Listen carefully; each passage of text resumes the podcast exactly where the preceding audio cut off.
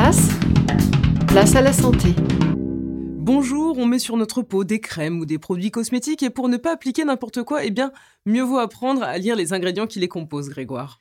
Et oui, il faut savoir que les produits sont très contrôlés, mais il reste tout de même des substances controversées. On peut parler par exemple de perturbateurs endocriniens, on en parle beaucoup.